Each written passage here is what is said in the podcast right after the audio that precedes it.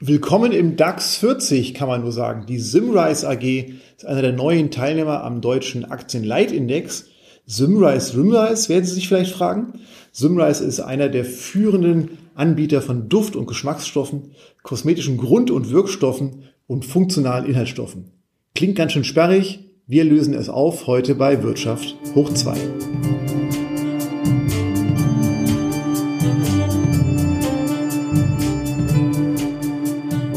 Wirtschaft hoch 2. News, Hintergründe und Einordnungen zu aktuellen Themen aus Wirtschaft und Wissenschaft.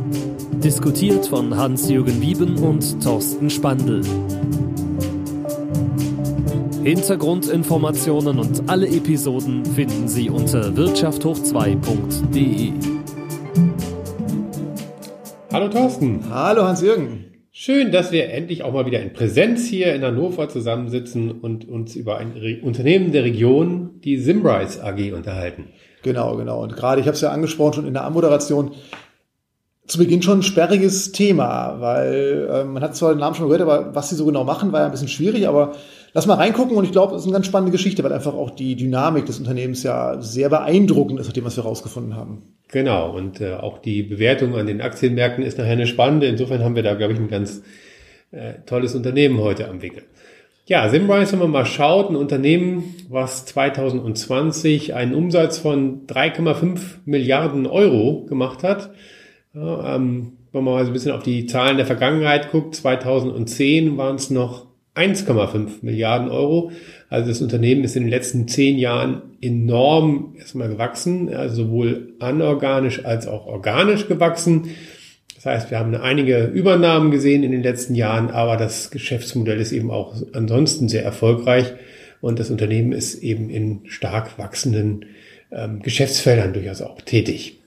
Wenn wir drauf gucken, was jetzt genau hergestellt wird, die Produktkategorie nennen sich Flavor, Nutrition, Scent and Care. Klingt alles ein bisschen schwierig, aber man muss sich vorstellen, dass alles, was Duft, Aromastoffe benötigt, von Simrise beliefert wird. Und deswegen hat Simrise eine wahnsinnig große Kundenbasis und ähm, darunter sind unter anderem Hersteller von Lebensmittel, Getränken, Parfüms, Kosmetika, Mundpflege, Haushaltsprodukten, Heimtiernahrung und auch für technische Anwendungen werden die Produkte verwendet. Das heißt, wir reden hier über einen riesengroßen Kundenstamm. Das sind aktuell über 6000 Kunden, die in über 150 Ländern leben. Und ähm, die kaufen eins oder mehrere von den 30.000 Produkten, die Simrise im Angebot hat. Also zwar, wie gesagt, eher ein Bereich, der nicht so im Fokus steht. Wenn man aber tiefer eincheckt, merkt man, dass das ein sehr, sehr diversifizierter Bereich ist mit wirklich großen Unternehmen und die Simrise AG ist davon einer der weltweit größten. Genau, ne, im Wettbewerb, wenn man sich das mal anschaut, hat Simrise einen Marktanteil auf diesem Markt für, den ich jetzt gar nicht mehr mal aussprechen möchte, mit Duft- und Aromastoffen und Co. von, von 10 Prozent. Also das heißt, das Marktvolumen wird in etwa auf 36 Milliarden Euro geschätzt und äh, Simrise davon eben 10 Prozent. Es gibt große Wettbewerber, in der Schweiz und auch in den USA mit jeweils unaussprechlichen Namen, die allerdings etwa in etwa so groß sind wie, wie Simrise. Ähm, und dann gibt es etwa 50 Prozent des Marktes, die jetzt nicht diese großen vier Unternehmen, die wir haben, aufgeteilt haben, sondern die dann eben kleineren Wettbewerbern zufallen. Aber allein, dass 50 Prozent des Marktes heute wirklich über die größten Wettbewerber gehen, die größten vier im Markt, zeigt ja schon, wie konzentriert der Markt sie auch wirklich darstellt. Du hast ja auch schon angesprochen, das starke Umsatzwachstum, was zu verzeichnen war. Das ist durchaus auch durch Konsolidierung des Marktes gekennzeichnet. Der Zukauf ist ein ganz zentraler Hebel, der auch in dem Markt eine ganz große Relevanz besitzt. Richtig, genau. Ne? Also das Branchenwachstum schätzt man etwa bei drei bis vier Prozent ein. Ähm, das jährliche Umsatzwachstum bei Simrise äh, liegt bei neun Prozent, zehn Prozent. Ähm, also da sieht man schon, da ist natürlich auch Verdrängungswettbewerb einfach da, der den Simrise eben durch die Größe auch sehr positiv für sich nutzen kann. Simrise selber ist ja ein Börsentiersunternehmen, ist auch quasi als neuer Kandidat relativ sicher und ohne große Diskussion in den DAX 40 gekommen. Und da zeigt sich einfach, dass wir mit einer Marktkapitalisierung von aktuell 16 Milliarden Euro auch wirklich viel Wert im Unternehmen sehen können. Das ist auch von den Analysten genauso bewertet und auch der, der Aktienkurs reflektiert das genauso wieder, dass wir dort durchaus ein sehr, sehr potentes neues Mitglied im DAX jetzt damit haben. Ja, das Unternehmen ist wirtschaftlich, wenn man sich mal die Erfolgszahlen anschaut, sehr erfolgreich. EBITDA ist ja ähm, eine der Größenordnungen, die jetzt auch bei, bei Kandidaten für die Aufnahme in den DAX, eine, in den neuen DAX 40 eine stärkere Rolle spielt als in der Vergangenheit. Also positive Ergebnisse müssen erzielt werden. Und hier ist äh, Simrise wirklich ein sehr erfolgreiches Unternehmen, was den EBIT da angeht, also das Ergebnis vor Zinsen, Steuern und Abschreibungen auf materielle Vermögenswerte und eben auch auf Geschäfts- oder Firmenwerte. Hier hat das Unternehmen ähm, einen EBITDA von 742 Millionen im Jahr 2020 erzielt. Das entspricht einer EBITDA-Marge von 21,1 Prozent. Und das ist auch eine stabile Marge, die wir in den letzten fünf bis zehn Jahren immer bei dem Unternehmen gesehen haben. Und die jetzt aktuell, im aktuellen Jahr hat das Unternehmen gerade nochmal wieder die Prognose angehoben. Jetzt will man in etwa 22 Prozent EBITDA-Marge erzielen. Also man ist wirklich sehr, sehr ähm, stabil und erfolgreich hier unterwegs. Das sehen auch die Analysten, das wird auch an der Börse durchaus gewertschätzt. Das heißt, aktuell liegt der Kurs bei rund 119 Euro der Aktie. Aktie. Ähm, Diskussionen gibt es, in welche Richtung geht das noch? Wobei die Stabilität des Wachstums, das hat angesprochen, dass wir stabiles Umsatzwachstum sehen, sehr stabile Margen sehen, wirklich eine gute Entwicklung auch der Ertragszahlen, ähm, wird von den Analysten durchaus noch ähm, Fantasie gesehen. Wobei die Frage ist halt, wie viel Fantasie? Kursprognosen, die liegen bei über 140 Euro noch für die Aktie. Man muss dazu eben aber sagen, das äh, Kurs-Gewinn-Verhältnis, ähm, wenn man mal als eine Größenordnung hier zum Vergleich von solchen börsennotierten Unternehmen das heranzieht, das ist mit 49 schon relativ hoch. Der Durchschnitt im DAX 40 äh, liegt im Moment bei ähm, etwa 16 bis 17 und äh, Simrise ist schon in der Unternehmen, die mit, in, der, in der Gruppe der Unternehmen, die am, mit am höchsten bewertet sind. Da sind noch welche, die sind drüber, so wie Zalando zum Beispiel. Ja, aber es sind nur ganz wenige. Also vom Kurs-Gewinne-Verhältnis her ist, äh, ähm, ist Simrise hier auf Platz drei in der DAX 40 ähm, Sortierung einzusortieren. Wirtschaft hoch 2. Das Thema im Theoriecheck. Ja, wie kommt es jetzt zu dieser wirklich sehr hohen Börsenbewertung auch des Unternehmens? Dafür gibt es im Grunde mehrere Gründe, die eine Rolle spielen. Wir hatten ja schon mal angesprochen, die, die Kundenbasis hier, dass Simrise eben wirklich über eine breite Kundenbasis verfügt, dass man jetzt in der Pandemie auch gesehen hat, dass das eigentlich gar nicht so eine große Rolle fürs Unternehmen gespielt hat, weil eben die äh, Branchen, in die man hineinliefert, letztlich die Duft- und Aromastoffe und anderen Inhaltsstoffe, äh, die sind eben so breit aufgestellt und eher defensiv sozusagen aufgestellt, dass man hier gar keinen großartigen Corona-Effekt im Umsatz letztlich gesehen hat. Liegt natürlich auch an der regionalen Verteilung der Umsätze. Die sind also im EMEA-Bereich mit 39 Prozent noch am stärksten, dann Nordamerika 28 Prozent, Asia Pacific 21 Prozent und Lateinamerika 12 Prozent. Das heißt, da sieht man schon, man hat hier wirklich eine weltweite äh, Kundenbasis, äh, wie du es vorhin schon gesagt hast, Thorsten. Und ähm, man ist da wirklich sehr ausgewogen aufgestellt. Auch über die drei Geschäftsbereiche, die du schon angesprochen hattest, Flavor, Nutrition und Scan and Care, ähm, ist man ausgewogen aufgestellt. Die haben so zwischen 26 äh, und 39 Prozent Umsatzanteil jeweils. Das heißt, da ist wirklich ein ausgewogenes Wachstum möglich auch in den unterschiedlichen Bereichen. Das Unternehmen lebt stark auch von Übernahmen von kleineren Wettbewerbern. Diese in den letzten Jahren, in jedem Jahr hat man irgendwo einen mindestens Wettbewerber übernommen, wenn nicht mehrere. Dadurch ist natürlich auch ein relativ starkes anorganisches Wachstum möglich. Als Ziel wird hier von Simrise selbst ausgegeben, 2025 einen Umsatz zwischen 5,5 und 6 Milliarden Euro zu erzielen bei einer EBITDA-Zielmarge, die irgendwo zwischen 20 und 23 Prozent liegt. Also das Unternehmen will weiter genauso stetig erfolgreich sein, wie es das aktuell ist. Und das bewertet die Börse dann in dem Fall natürlich auch positiv. Ja, weil ähm, durch solche Übernahmen muss man eben auch sagen, da sind an der einen oder anderen Stelle immer auch mal Abschreibungen notwendig, weil man vielleicht doch ein bisschen äh, zu viel bezahlt hat, vielleicht an, an Firmenwert.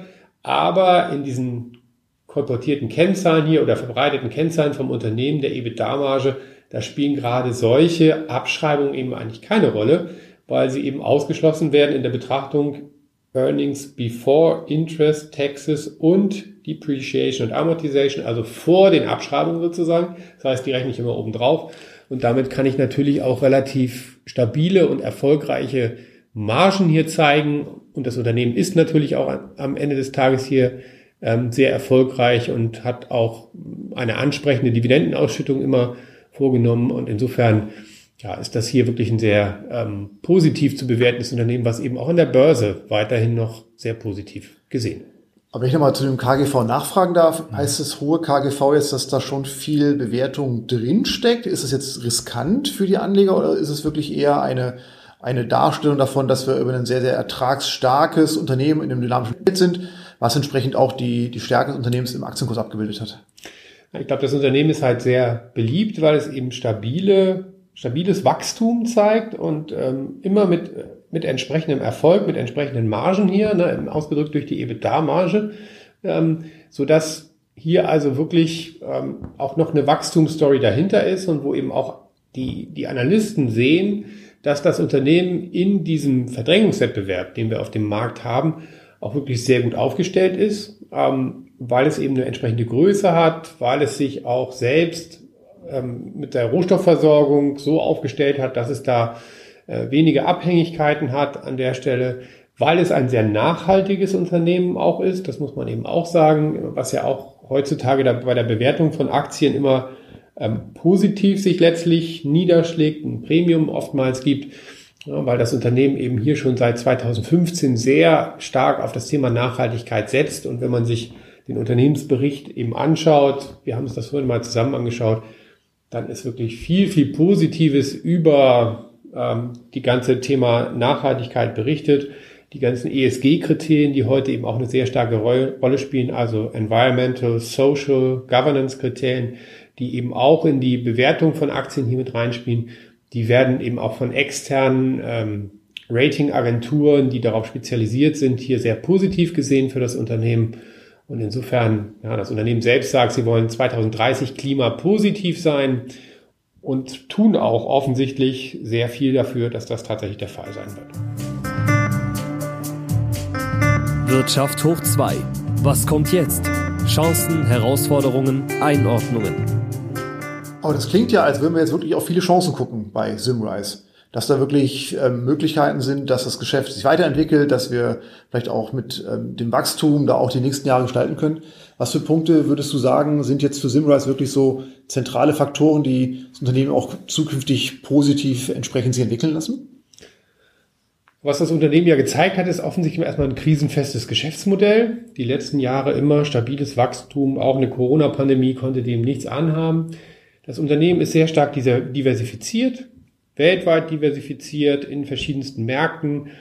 Das heißt auch immer dann, wenn jetzt große Konsumgüterhersteller ähm, einen Lieferanten suchen für Aromen und Co., wird Simrise immer mit auf dem Zettel sein, weil man natürlich auch global vertreten ist, globale Produktion hat und insofern natürlich auch solche globalen Konsumgüterhersteller sehr gut bedienen kann als Kunden. Also das wird, ist sicherlich ein hoher Vorteil, den das Unternehmen hat. Das Thema Nachhaltigkeit äh, spielt ja eine, eine zunehmend stärkere Rolle, auch für alle großen Unternehmen, die, die Kunden, äh, die letztlich Kunden von, von Simrise sind. Und wenn man dort also äh, entsprechend in den Nachhaltigkeitskriterien der Kunden positiv bewertet wird, wird man natürlich auch bessere Chancen nochmal haben, an lukrative Aufträge zu kommen. Also insofern setzt dort Simrise sicherlich auf, auf die richtige Strategie hier, weiterhin sehr stark in das Thema Nachhaltigkeit zu investieren und das eben auch zu leben. Das Unternehmen ist sehr innovativ nach allem, was man liest, über Netzwerkansätze, ähm, über Zusammenarbeit mit äh, Forschungsinstitutionen und so weiter und so fort, werden hier ähm, doch viele Produkte eben neu entwickelt, auch Trends eben auch richtig erkannt und oder auch mitgesetzt, so dass hier letztlich ja ähm, weiter mit den entsprechenden Wachstumsraten auch im Umsatz am Ende des Tages zu rechnen. Ich glaube, dass auch durchaus das Thema Trends ein zentraler Punkt ist, weil ähm, auch wenn wir vielleicht Richtung Nachhaltigkeit ja schon gesagt haben, da wird sich was verändern, da wird ja Simrise auch weiterhin mit am Tisch sitzen, weil natürlich auch nachhaltige Produkte Inhaltsstoffe benötigen, Duftstoffe benötigen. Und wenn man da, wie Simrise das bisher auch geschafft hat, weiter in der Lage ist, auch die richtigen Produkte zu liefern für die globale Lebensmittel- und Kosmetikindustrie, wird sich auch das vermutlich weiterhin als, als ganz zentralen Wettbewerbsfaktor rauskristallisieren, weil Schönheit, Gesundheit, das ist ein Thema, das hast du global. Da ist jetzt quasi die Erwartungshaltung von den Kunden wahrscheinlich jetzt doch sehr vergleichbar, in was die Entwicklungsrichtung angeht. Und da wird Simrise einfach auch mit den Produkten und mit den innovativen Ansätzen, die du auch geschildert hast, doch eine Chance hat, sich da, Chance haben, sich da wirklich auch zu, ja, festzusetzen. Und so, ich glaube, das ist ein bisschen das Thema, das man ähm, echt nicht unterschätzen darf, dass damit Simrise ja immer zu den entsprechenden Zeiten auf die konjunkturellen und Umfeldveränderungen reagieren kann. Du hast gerade angesprochen, dass ja diese, diese ähm, die Pandemie ja gar nicht mal so große Auswirkungen auf den Simrise-Umsatz mit sich gebracht hat, weil wenn auf der einen Seite vielleicht die Nachfrage nach hochwertigen Kosmetika nachlässt, dann konnte bei Simrise zum Beispiel dieser Umsatzrückgang durchaus durch die steigende Nachfrage nach Heimtierfutter ähm, ausgeglichen werden, weil beide halt ähm, Produkte von Simrise brauchen zur Herstellung der Produkte. Und so haben wir wirklich dieses Thema der diversifizierten ähm, Produktangebote in den Segmenten, die wirklich vermutlich auch weiterhin globale, stabile Entwicklungsraten, Wachstumsraten auch erzielen werden.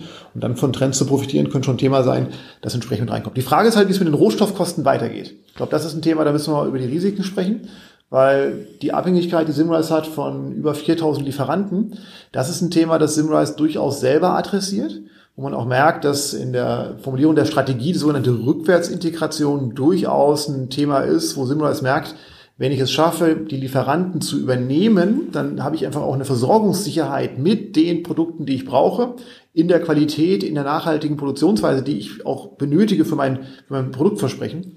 Und deswegen ist das Thema Rohstoffkosten, Abhängigkeit von, von Lieferanten, das ist ein Thema, ich glaube, das muss durchaus eins sein, was auch dann ähm, zukünftig bei Simmers immer oben auf der Agenda steht, einfach um da auch die Versorgungssicherheit für die eigene Produktion sicherzustellen. Äh, nicht nur quasi Sicherheit zu haben, dass die eigenen Produkte an die Kunden kommen, sondern ich muss ja auch relativ viele Vorprodukte haben, die nachher in meinen Werken auch verarbeitet werden. Genau, und da stellt sich aber Simmers ja auch, was das Thema Nachhaltigkeit äh, angeht, wieder sehr positiv auf, dass sie also wirklich jetzt versuchen, auch innerhalb ihrer eigenen Lieferkette ähm, die Nachhaltigkeit bei ihren Lieferanten sicherzustellen ne, und äh, das eben auch zu 100 Prozent dann nahezu äh, in naher Zukunft sicherstellen wollen. Und ähm, das ist natürlich immer eine Herausforderung für solche Konzerne, gerade wenn ich dann wieder kleinere Hersteller übernehme, die eigenen Standards erst einmal auch wirklich im eigenen Konzern umzusetzen äh, und dann eben wirklich auch an die Lieferanten entsprechend weiterzutragen. Wie würdest du die Wettbewerbssituation einschätzen? Weil wir hatten ja vorhin gesagt, dass ähm, eigentlich vier Unternehmen 50 Prozent des Marktes unter sich ausmachen. Und in der Branchenbetrachtung heißt es ja, dass insgesamt 500 Unternehmen auf diesem Markt global aktiv sind. Jetzt haben wir ja quasi eine extreme ähm, Anhäufung von großen Konzernen plus sehr viele kleine. Ist das ein Faktor, der jetzt auch immer so ein bisschen über Strategie, Zukunft, ähm, Optionen sprechen, der Simrise da oder der die Branche betrifft und auch Simrise betreffen wird? Na, ich glaube schon, am Ende werden sich auch hier in dieser Branche die großen Wettbewerber vermutlich oftmals für die lukrativen Aufset ähm, Aufträge durchsetzen. Ganz einfach. Ne? Da ist schon Wettbewerbsdruck auf jeden Fall da, ähm, weil ich natürlich ähm, vergleichbare Wettbewerber habe in ähnlicher Größe oder auch sogar noch ein bisschen größer als, als Simrise selbst ist. Aber ähm, die kleineren Wettbewerber werden natürlich sehr viel mehr Schwierigkeiten haben, auf politische Aktivitäten, politischen Druck vielleicht im Lebensmittelrecht oder auf ähm, die Thematik der Nachhaltigkeit ne, und das steigende Bewusstsein für Nachhaltigkeit hier überhaupt reagieren zu können, als das große Player wie Simrise eben haben, die dann äh, zudem auch noch global aufgestellt sind, stark diversifiziert sind. Also insofern ja, es gibt Wettbewerb, ne, gerade unter diesen großen vier Playern, aber da ist auch nur 50 Prozent des Marktes, der im Moment bei den kleinen Wettbewerbern ist und denen sich die größeren vermutlich da auch schnappen werden. Wird sich der Wettbewerbsdruck auf die Absatzpreise auswirken?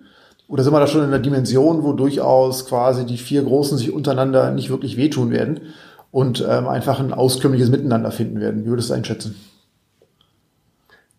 Gute Frage, ehrlich gesagt. Ähm, naja, es gibt natürlich auch auf den Absatzmärkten Tendenzen, dass da eine gewisse Konsolidierung stattfindet, dass also die Aromen- und Dufthersteller es hier mit immer größeren Konzernen zu tun haben.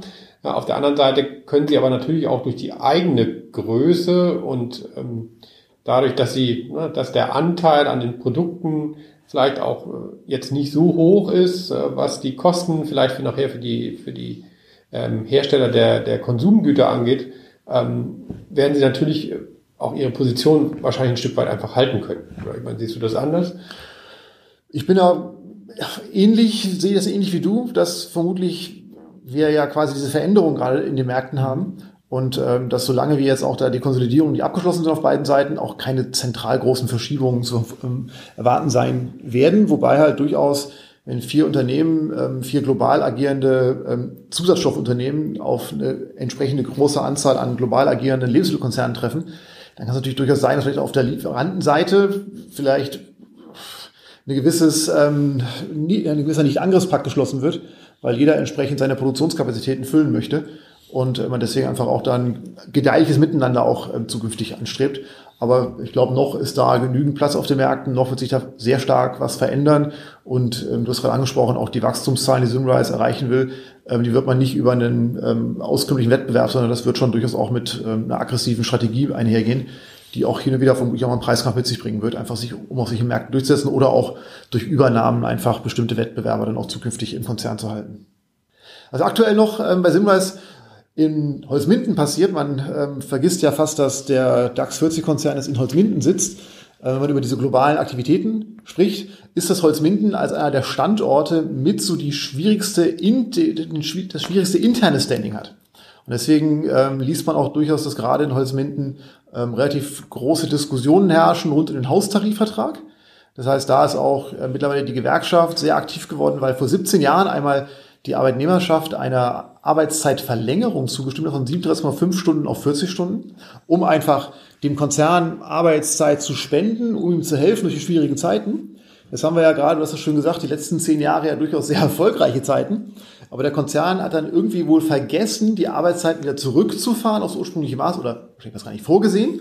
Aber mittlerweile sagen natürlich die Arbeitnehmervertreter, naja, was ist denn jetzt? Wir haben jetzt ähm, euch so lange unterstützt, wir würden das gern den ähm, Tarifvertrag so umbauen, dass wir wieder auf die 37,5 Stunden Woche zurückkommen. Aber da gibt es gerade momentan Streit, auch mit Demonstrationen, die wirklich auch dann mit über 500 Teilnehmern in Holzminden durch die Innenstadt ziehen und die einfach zeigen, dass ähm, der Konzern zwar sagt, wir haben jetzt schon mit Corona-Prämie und Erfolgsbeteiligung und allen drum und dran eigentlich einen Lohnplus von vier Prozent ermöglicht, aber wir sehen uns leider außerstande, das auch noch zu ergänzen, um eine Reduzierung der Arbeitszeit bei vollem Lohnausgleich aber ähm, natürlich da auf gewerkschaftlicher Seite ganz andere Wahrnehmungen der Situation vorherrschen. Und deswegen ist neben den, würde ich mal sagen, Herausforderungen der allgemeinen Strategie auch gerade in Holzminden ein bisschen Feuer unterm Dach. Aber das wird ein Thema sein, das vermutlich jetzt den Standort Holzminden zentral betrifft, der wohl auch in dem internen Benchmarking jetzt nicht der leistungsfähigste Standort ist. Aber natürlich auch klar, wenn ich jetzt dann auch in den letzten Jahren viel aufgekauft habe, ähm, viele andere ähm, Standorte an Bord geholt habe, wird natürlich auch der bisherige Standort natürlich unter anderen Gesichtspunkten gesehen. Und das Benchmarking muss sich natürlich auch intern entsprechend dann rechtfertigen. Wirtschaft hoch 2. Die Bewertung von Hans-Jürgen Wieben und Thorsten Spandl.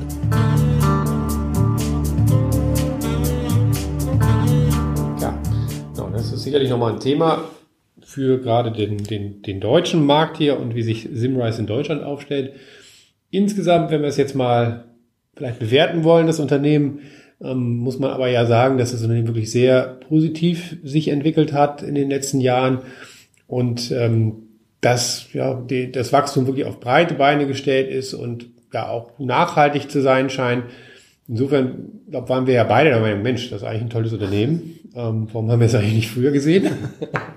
Das stimmt, aber das ist wirklich genauso das, was wir ja auch bei der Erarbeitung nach kurzer Zeit schon gesehen haben wirklich ganz, ganz ähm, ruhige, stabile, sehr verlässliche Entwicklung. Und du hast es auch angesprochen, das fand ich auch einen wichtigen Punkt, dass neben dieser klassischen wirtschaftlichen Entwicklung aber auch die Nachhaltigkeitsaspekte sehr stark in den Fokus gerückt werden und man durchaus auch das Gefühl bekommt oder vermittelt bekommt durch den Geschäftsbericht, dass das auch sehr, sehr, ja, sehr, sehr verankert ist in Unternehmenswerten. Und deswegen glaube ich, haben wir hier wirklich ein Unternehmen, das ähm, zu Recht in den DAX 40 aufgenommen wurde, sowohl was Unternehmensgröße, Bewertung, ähm, EBITDA-Marge angeht, aber was auch einfach dem DAX selber gut zu Gesicht steht, weil wir einfach eine sehr, sehr verantwortungsvolle Unternehmensführung feststellen können und eine Entwicklung, die eigentlich in dieser Stringenz und Stetigkeit äh, wirklich beeindruckend ist. Und deswegen glaube ich, haben wir beide ein sehr, sehr positives Image von, von ähm, Simrise äh, gewonnen und hätten das vorher gar nicht so auf der Fahne gehabt oder gedacht, dass wir da so viele spannende Dinge auch mitnehmen können. Genau, also insofern ähm, Wir wollen jetzt hier ja keine Empfehlungen aussprechen. dürfen wir auch gar nicht. Dürfen wir auch Dürften gar wir auch gar nicht, aber man kann sich den Aktienkurs ja nochmal angucken und dann selber eine Meinung dazu bilden an der Stelle. Ähm, aber aus unserer Sicht auf jeden Fall ein Unternehmen, was stärker auf den Radar einfach auch gehört, äh, weil es eben ein sehr erfolgreiches, weltweit erfolgreiches Unternehmen ist. Aus hier aus der Region. Holz, Holzmitten, genau. genau. Sehr schön. Dann vielen Dank, Hans-Jürgen. Danke dir, Thorsten. Dankeschön, liebe Zuhörer. Ähm, gerne Kommentare, Anregungen, Wünsche, Unternehmensvorschläge auch gerne mal wirklich an uns durchschicken weil jetzt gerade auch mit der Erweiterung des DAX 30 auf 40 plus halt ähm, ganz spannende Entwicklung auch, die wir haben, wenn Sie das Gefühl haben von, ach, die beiden könnten noch mal sich mal das Unternehmen rauspicken, gerne mal Bescheid sagen, weil auch wir lernen jedes Mal dazu. Uns macht es auch jedes Mal Spaß, ein bisschen tiefer einzusteigen, was wir bei Simrise heute mal wieder exemplarisch gesehen haben. Deswegen vielen, vielen Dank bei allen Anmerkungen und Kommentaren, die auf uns zukommen und ich würde sagen, ja, auf bald, würde ich sagen. Vielen auf Dank bald. fürs Hören. Ciao, ciao. Ciao. Das war Wirtschaft hoch 2, der Wirtschafts- und Wissenschaftspodcast mit Hans-Jürgen Wieben und Thorsten Spandl. Hintergrundinformationen und alle Episoden finden Sie unter wirtschafthoch2.de.